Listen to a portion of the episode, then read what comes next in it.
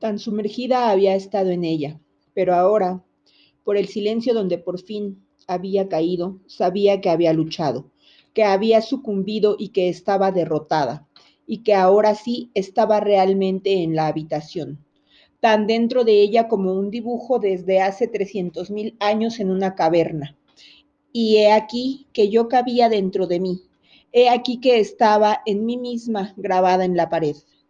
Por culpa de la cucaracha, el pasaje estrecho había sido dificultoso y me había deslizado con desagrado a través de aquel cuerpo de capas y lodo. Y había terminado también yo toda inmunda por desembocar a través de ella mi pasado, que era mi continuo presente y mi futuro continuo, y que hoy y siempre está en la pared. Y mis 15 millones de hijas, desde entonces hasta yo, también estaban allí. La vida es tan continua que nosotros la dividimos en etapas y a una de ellas la denominamos muerte. Yo siempre había estado viva. Poco importa que yo no propiamente dicha, no, no a eso a lo que había convenido llamar yo. Siempre estuve viva. Yo, cuerpo neutro de cucarachas, yo con vida que finalmente no me huye, pues por fin la veo fuera de mí. Yo soy la cucaracha. Soy mi pierna, soy mis cabellos, soy la franja de luz más blanca en el revoco de la pared, soy cada trozo infernal de mí misma. La vida en mí es tan insistente que si me cortasen en dos como a una lagartija, los pedazos seguirían estremociéndose y moviéndose. Soy el silencio grabado en una pared y la mariposa más antigua revolotea y se me enfrenta, la misma de siempre desde el nacer hasta el morir. Esto es lo que yo llamo humano en mí. Nunca moriré propiamente, pero esta no es la eternidad, es la condenación. Cuán lujoso es este silencio. Tiene el cúmulo de siglos. Es un silencio de cucaracha que observa. El mundo se mira en mí, todo mira a todo, todo vive lo otro. En este desierto las cosas conocen las cosas las cosas conocen tanto las cosas que a esto, a esto lo llamaré perdón. Si quiero salvarme en el plano humano, es en el perdón en sí. El perdón es un atributo de la materia viva. El perdón es un atributo de la materia viva. ¿Ves, amor mío? ¿Ves cómo por miedo estoy ya organizando? ¿Ves cómo aún no consigo manipular los elementos primarios de laboratorio sin luego querer organizar la esperanza? Es que por el momento la metamorfosis de mí en mí misma no tiene sentido alguno. Es una metamorfosis donde pierdo todo lo que tenía y lo que tenía era yo. Solo tengo lo que soy. ¿Y ahora qué soy? ¿Soy estar de pie ante un espanto? ¿Soy la que he visto? No entiendo y temo entender. La materia del mundo me espanta con sus planetas y sus cucarachas. Yo, que antes había vivido de palabras de caridad o de orgullo o de cualquier cosa. Pero qué abismo entre la palabra y lo que ella pretendía, qué abismo entre la palabra amor y el amor que no tiene siquiera sentido humano. ¿Por qué? Porque el amor es la materia viva. El amor es la materia viva. ¿Qué me ocurrió ayer? Y ahora estoy confusa. Atravesé desiertos y desiertos pero permanecí presa de algún detalle, como debajo de una roca. No, espera, espera. Con alivio recuerdo que desde ayer estoy fuera de esa habitación. He salido ya, estoy libre y aún tengo la posibilidad de recuperarme. Sí, lo deseo, pero ¿lo deseo? Lo que he visto no es organizable, pero si realmente lo deseo, ahora mismo aún podré traducir lo que he conocido en términos más nuestros, en términos más humanos, y aún podré dejar en la oscuridad las horas de ayer. Si aún lo deseara, podría dentro de nuestro idioma preguntarme de otro modo lo que me ha ocurrido. Y si me pregunto de ese modo, aún tendré una respuesta para recuperarme. La recuperación sería saber que GH era una mujer que vivía bien, que vivía bien, vivía bien, en el nivel superior de las arenas del mundo y las arenas nunca se habían desmoronado bajo sus pies. La armonía era tal que a medida que las arenas se movían, los pies se movían junto con ellas y entonces todo era firme y compacto. GH vivía en el último piso de una superestructura e incluso construido en el aire era un edificio sólido. Ella misma en el aire, como las abejas construyen la vida en el aire. Y esto ocurría desde hacía siglos, con las variantes necesarias o causales, y era verdad. Era verdad, al menos nada ni nadie habló, nadie dijo que no. Era verdad, pues pero precisamente la lenta acumulación de siglos amontonándose automáticamente era lo que sin que nadie se diera cuenta iba volviendo muy pesada la construcción del aire. Esa construcción iba saturándose en sí misma, se iba volviendo cada vez más compacta en vez de volverse cada vez más frágil. El cúmulo de vivir en una superestructura se volvía cada vez más pesado para sostenerse en el aire como un edificio donde de noche todos duermen tranquilos sin saber que los cimientos fallan y que en un instante no anunciado por la tranquilidad, las vigas van a ceder porque la fuerza de cohesión está lentamente disociándose un milímetro por siglo. Y entonces, cuando menos se espera, en un instante tan repetidamente común como llevarse una copa a los labios sonrientes en medio de un baile, entonces ayer en un día tan lleno de sol como estos días de estío, con los hombres en el trabajo y las cocinas humeando, y la broca taladrando las piedras y los niños riendo, y un padre luchando por impedir, pero impedir qué? Ayer, sin avisar, se produjo el estrépito de lo sólido que súbitamente se vuelve quebradizo en un derrumbamiento. En el hundimiento, toneladas cayeron sobre toneladas, y cuando yo, GH, hasta en las maletas. Yo, una de las personas, abrí los ojos. Estaba no sobre escombros, pues hasta los escombros habían sido ya tragados por las arenas. Estaba en una planicie tranquila, kilómetros y kilómetros por debajo de lo que había sido una gran ciudad. Las cosas habían vuelto a ser lo que eran. El mundo había recuperado su propia realidad, y como después de una catástrofe mi civilización había desaparecido. Yo era apenas un dato histórico. Todo en mí había sido recuperado por el origen de los tiempos y por mi propio origen. Había pasado a un primer plano primario. Estaba en el silencio de los vientos y en la era de estaño y cobre, en la primera era de la vida. Escucha, ante la cucaracha viva, el peor descubrimiento ha sido que el mundo no es humano y que no somos humanos. No, no te asustes. Ciertamente lo que me había protegido hasta aquel momento de la vida sentimentalizada, de la cual yo volvía, es que lo inhumano es lo mejor de nosotros, es la cosa, la parte cosa de la gente. Solo por eso yo, como persona falsa, no había zozobrado hasta entonces bajo la construcción sentimental y utilitaria. Mis sentimientos humanos eran utilitarios, pero no me había hundido porque la parte cosa, materia de Dios, era demasiado fuerte y esperaba para recuperarme. El gran castigo neutro de la vida en general es que ella de repente puede socavar una vida. Si no le fuese dada la fuerza de ella misma, reventaría como revienta un embalse y se iría pura sin mezcla humana, puramente neutra. Ahí estaba el gran peligro, cuando esa parte neutra de cosa no impregna una vida personal. La vida se vuelve toda puramente neutra. Pero ¿por qué exactamente se había reconstruido en mí de repente el silencio original? Como si una mujer tranquila hubiese simplemente sido llamada y tranquilamente hubiese abandonado el bordado en la silla, se hubiese levantado y sin decir una palabra abandonado su vida, renegado del bordado, del amor y del alma ya formada sin una palabra, esa mujer se hubiese puesto tranquilamente a cuatro patas y comenzado a caminar y a arrastrarse con mirada brillante y tranquila. Es que la vida anterior la había reclamado ella y había respondido a la llamada. Pero ¿por qué yo? ¿Por qué yo no? Si no hubiese sido yo, nada sabría. Y habiendo sido yo, supe, eso es todo. ¿Qué es lo que me había llamado a la locura o a la realidad?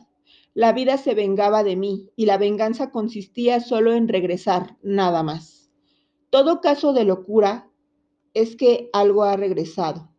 Los posesos, A ellos no les posee lo que llega, sino lo que regresa. A veces la vida regresa. Si en mí todo se quebraba con el pasado de la fuerza, no es porque la función de esa fuese quebrar. Ella solo necesitaba por fin pasar, pues ya se había vuelto demasiado caudalosa para contenerse a contornear. Al pasar lo cubría todo, y después, como después de un diluvio, flotaban un armario, una persona, una ventana suelta, tres maletas, y eso me parecía el infierno, esa destrucción de estratos y estratos arqueológicos humanos. El infierno porque el mundo no tenía ya sentido humano para mí, y el hombre no tenía ya sentido humano para mí. Y sin esa humanización, sin la sentimentalización del mundo, me aterro. Sin un grito, miré la cucaracha. Vista de cerca, la cucaracha es un objeto de gran lujo, una novia adornada con joyas negras. Es muy rara, parece un ejemplar único. Atrapándolo por el centro del cuerpo con la puerta del armario, yo había aislado el, único ejemplar. Lo que parecía que ella era apenas la mitad del cuerpo, el resto, lo que no se veía, podía ser en orden.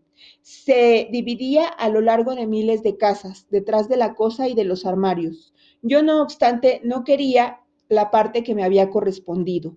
Detrás de la superficie de las casas, aquellas joyas mates andando a rastras, me sentía inmunda como la Biblia habla de todos los inmundos. ¿Por qué la Biblia se ocupó tanto de los inmundos e hizo una lista de los animales inmundos y prohibidos? Porque si, como los demás, también ellos habían sido creados y por qué el mundo estaba prohibido, yo había realizado el acto prohibido de tocar lo que es inmundo. Yo había realizado el acto prohibido de tocar lo que es inmundo.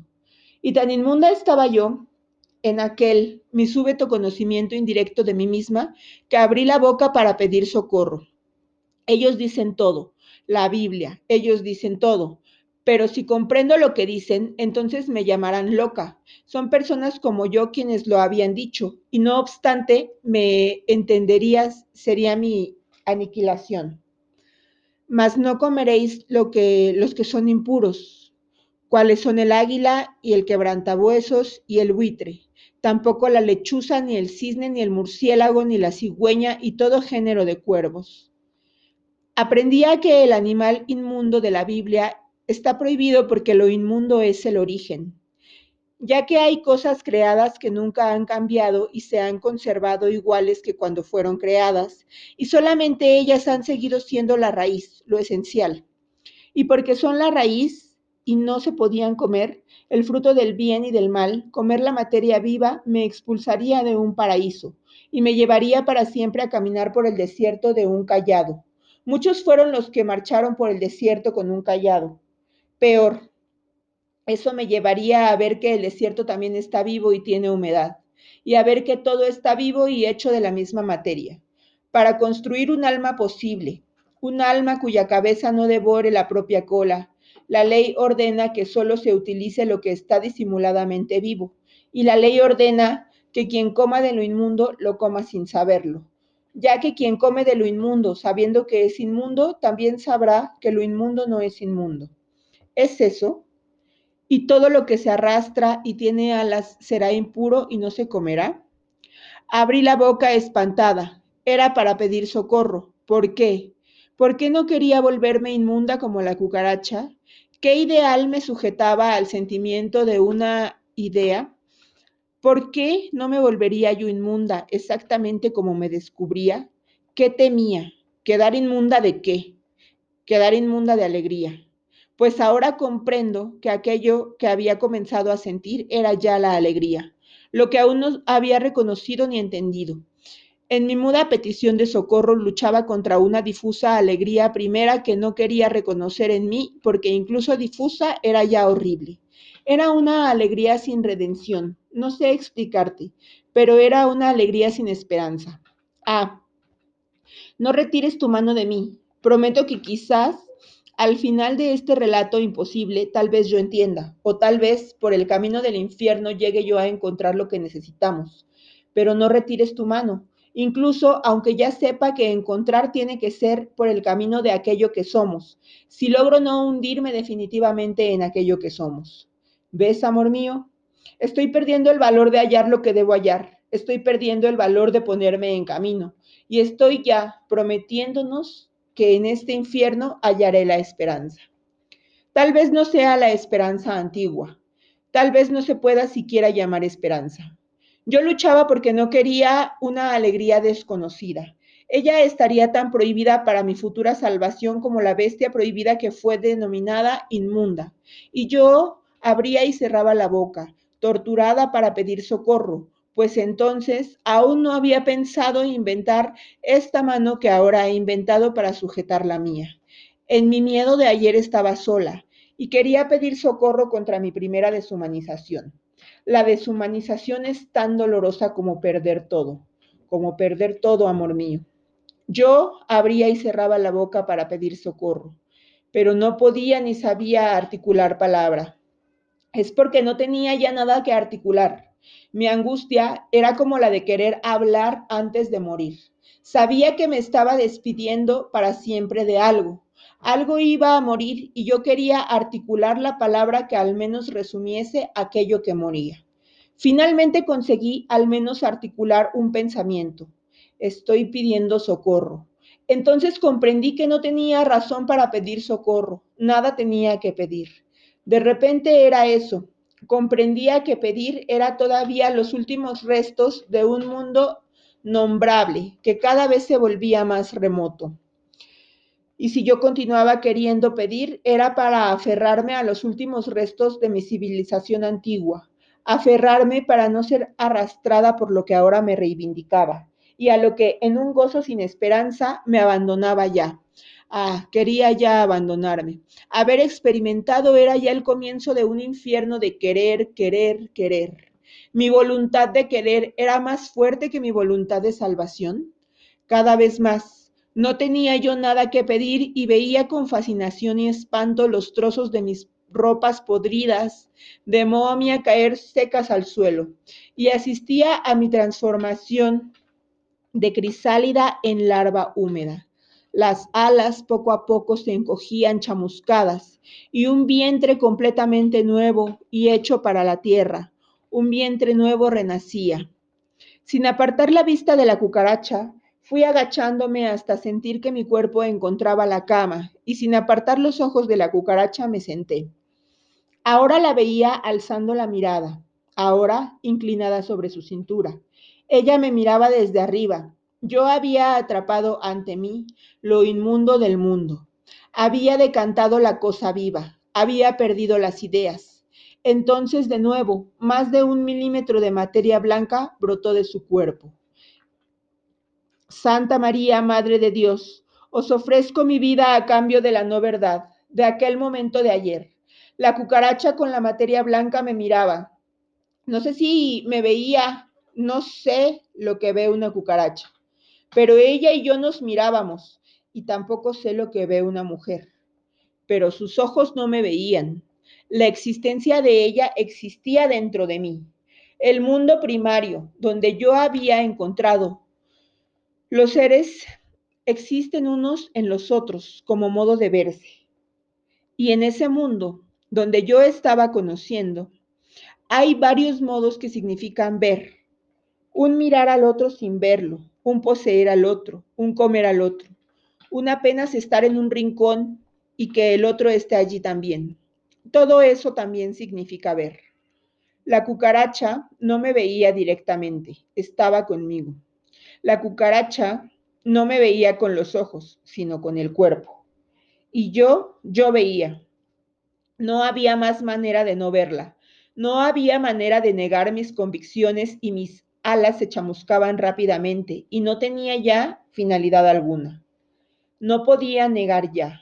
No sé lo que no podía negar ya, pero no podía. Y no podía ya recurrir como antes a toda una civilización que me ayudara a negar lo que veía. La veía entera a la cucaracha. La cucaracha es un ser feo y brillante. La cucaracha está al revés. No, no. Ella misma no tiene ni derecho ni revés. Ella es aquello. Lo que en ella es visible es lo que oculto yo en mí. De mi lado que debería estar visible, he hecho mi revés oculto. Ella me miraba. Y no era un rostro, era una máscara, una máscara submarinista. Aquella gema preciosa, ferruginosa. Los dos ojos estaban vivos como dos ovarios. Me miraba con fertilidad ciega de su mirar. Fertilizaba mi, fertilidad muerta. ¿Estarían salados sus ojos? Si yo los tocase, cada vez me volvía más inmunda gradualmente. Si los tocase con la boca, ¿los sentiría salados? Yo había sentido ya en la boca los ojos de un hombre y por la sal en la boca había sabido que él lloraba. Pero al pensar en la sal de los ojos negros de la cucaracha, de repente retrocedí de nuevo y mis labios secos retrocedieron hasta los dientes. Los reptiles que se mueven sobre la tierra en la reverberación exáctica de la luz de la habitación. La cucaracha era un pequeño cocodrilo lento. La habitación seca y vibrante. Yo y la cucaracha colocadas en aquella sequedad, como en la costra seca de un volcán extinguido. Aquel desierto donde yo había entrado y también donde descubría la vida y su sal. De nuevo, la materia blanca de la cucaracha brotó quizá menos que un milímetro de su cuerpo. Esta vez había distinguido mal el movimiento ínfimo de la materia blanca. Miraba absorta, inmóvil. Nunca hasta entonces la vida me había acontecido de día. Nunca la luz del sol. Tan solo en mis noches era cuando el mundo se removía lentamente, solo que aquello que acontecía en la oscuridad de la noche misma también acontecía al mismo tiempo en mis propias entrañas, y mi oscuridad no se diferenciaba de la del exterior. Y por la mañana, al abrir los ojos, el mundo seguía siendo una superficie. La vida secreta de la noche pronto se reducía en la boca al gusto de una pesadilla que se esfuma. Pero ahora la vida estaba aconteciendo de día, innegable, y para ser contemplada, al menos que yo desviase la mirada. Y yo aún habría podido apartar la mirada, pero es que el infierno ya se había apoderado de mí, amor mío, el infierno de la oscuridad malsana. Estaba vendiendo ya mi alma humana porque ya había comenzado a consumirme de placer. Vendía mi futuro, vendía mi salvación, nos vendía. Estoy pidiendo socorro, grité entonces de repente con el mutismo de aquellas personas cuya boca se llena gradualmente de arenas movedizas. Estoy pidiendo socorro, pensé, inmóvil y sentada, pero en ningún momento se me ocurrió levantarme y mancharme como si eso fuese ya imposible. La cucaracha y yo estábamos enterradas en un agujero. La balanza tenía ahora un solo platillo. En ese platillo estaba mi profundo rechazo por las cucarachas, pero ahora rechazo por las cucarachas eran meras palabras, y también sabía que en la hora de mi muerte tampoco yo sería traducible en palabras. De morir sí, yo sabía, pues morir era el futuro y es imaginable, y para imaginar siempre había tenido tiempo. Pero el instante, ese instante, la inmediatez no es imaginable. Entre la actualidad y yo no hay intervalo, es ahora en mí.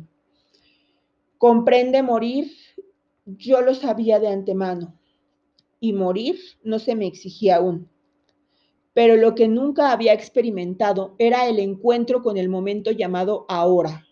Hoy me exige, hoy mismo. Nunca antes había sabido que la hora de vivir tampoco tiene palabra. La hora de vivir, amor mío, estaba tan presente que yo apoyaba la boca en la materia de la vida. La hora de vivir es un interrumpido, y lento ruido de puertas que se abren continuamente de par en par. Dos portones se abrían y nunca habían dejado de abrirse, pero se abrían continuamente hacia, hacia la nada. La hora de vivir es tan infernalmente inexpresiva que es la nada. Aquello que yo llamaba nada estaba, no obstante, tan pegado a mí que era yo, y por tanto se volvía invisible, como yo lo era para mí misma, y se convertía en la nada. Las puertas como siempre seguían abriéndose. Finalmente, amor mío, sucumbí y se convirtió en una hora. Era finalmente ahora, era simplemente ahora. Era así para el país, eran las once de la mañana, superficialmente como un jardín que está verde de la más delicada superficialidad Verde, verde, verde está un jardín. Entre mí y el verde, el agua del aire. La verde agua del aire. Veo todo a través de un vaso lleno. Nada se oye. En el resto de la casa la sombra está completamente hinchada. La superficialidad madura. Son las 11 de la mañana en Brasil. Es ahora. Se trata exactamente de ahora. Ahora es el tiempo hinchado hasta el límite. Las 11 de la mañana carecen de profundidad. Las 11 de la mañana están llenas de 11 horas hasta el borde del vaso verde. El tiempo tiembla como un globo cautivo, el aire fertilizado y jadeante, hasta que en un himno nacional las campanadas de las once y media corten las amarras del globo. Y de repente todos nosotros llegaremos al mediodía, que será verde como ahora. Me acordé súbitamente del inesperado oasis verde, donde por un momento me había refugiado toda entera. Pero si yo estaba en el desierto, no es solamente en el ápice de un oasis que es ahora. El ahora también está en el desierto y pleno. Era lo inmediato. Por vez primera en mi vida se trataba plenamente de la hora. Esta era la mayor brutalidad que había sufrido jamás pues la actualidad carece de esperanza y la actualidad no tiene futuro. El futuro será exactamente de nuevo una actualidad. Estaba tan asustada que aún me quedé más inmóvil dentro de mí, pues me parecía que finalmente iba a haber obligada a sentir. Parece que voy a tener que renunciar a todo lo que dejo detrás de los portones. Y sé, sabía que, si cruzaba los portones que están siempre abiertos, entraría en el seno de la naturaleza. Sabía que entrar no es pecado, pero es tan peligroso como morir. Así como uno muere sin saber a dónde va, y esta es la mayor valentía de un cuerpo, entrar solo era pecado porque era la condición de mi vida, hacia la cual después quizá no pudiese volver ya. Quizás supiese ya que más allá de los portones no habría diferencia entre la cucaracha y yo, ni a mis propios ojos ni a los ojos de los que es Dios. Fue así como fui dando los primeros pasos en la nada, mis primeros pasos vacilantes en dirección a la vida y abandonando mi vida. El pie pisó en el aire y entré en el paraíso o en el infierno, en el núcleo. Me pasé la mano por la cabeza, Noté con alivio que finalmente había comenzado a sudar. Hasta un poco antes solo existía aquella sequedad cálida que nos quemaba a las dos. Ahora comenzaba a humedecerme. ¡Ah, qué cansada estoy! Mi deseo ahora sería interrumpir todo esto e insertar en este difícil relato, por pura diversión y descanso, una historia estupenda que oí un día de estos a propósito, de por qué se separó una pareja. Ah, conozco tantas historias interesantes y también podría, para descansar, hablar de tragedias. Conozco tragedias. El sudor me aliviaba. Miré hacia arriba, hacia el techo, con el juego de los haces de luz. El techo se había redondeado y se había transformado en lo que me parecía una bóveda. La vibración del calor era como la vibración de un oratorio cantado. Solo mi oreja sentía, cántico de boca cerrada, sonido vibrando, sordo, como lo que está preso, contenido, amén, amén. Cántico de acción de gracias por el asesinato de un ser por otro ser. Asesinato, el más profundo, aquel que es un modo de relación, el modo de un ser que hace existir a otro ser, un modo de vernos y de sernos y de tenernos. Asesinato donde no hay víctima ni verdugo, sino un vínculo de ferocidad mutua. Mi lucha primaria por la vida, perdida en el infierno abrasador de un cañón. Una mujer lucha desesperadamente por la vida. Esperé a que aquel sonido mudo y preso hubiese desaparecido, pero la amplitud dentro de la habitación pequeña aumentaba. El mundo oratorio se alargaba en vibraciones hasta la hendidura del techo. El oratorio no era plegaria, nada pedía, las pasiones en forma de oratorio. De repente, la cucaracha arrojó por su abertura un nuevo chorro blanco y blando. Ah, pero ¿a quién pido socorro si tú también? Pensé entonces en un hombre que ya había sido mío. Si tú tampoco me servirías ahora, pues como yo, ¿Has querido trascender la vida?